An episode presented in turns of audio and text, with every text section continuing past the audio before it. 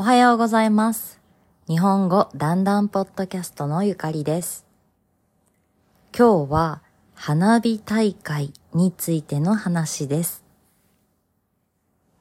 昨日は大阪で花火大会がありました。多分大阪で一番有名な花火大会だと思います。名前は、なにわ淀川花火大会と言います。とても大きな花火大会で、約2万発の花火が上がります。2万発。すごいですね。たくさんの人が川の近くに見に行きます。私はテレビで花火を見ました。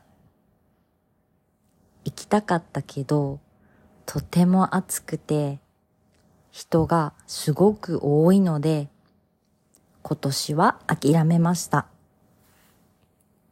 テレビでもとても綺麗でした。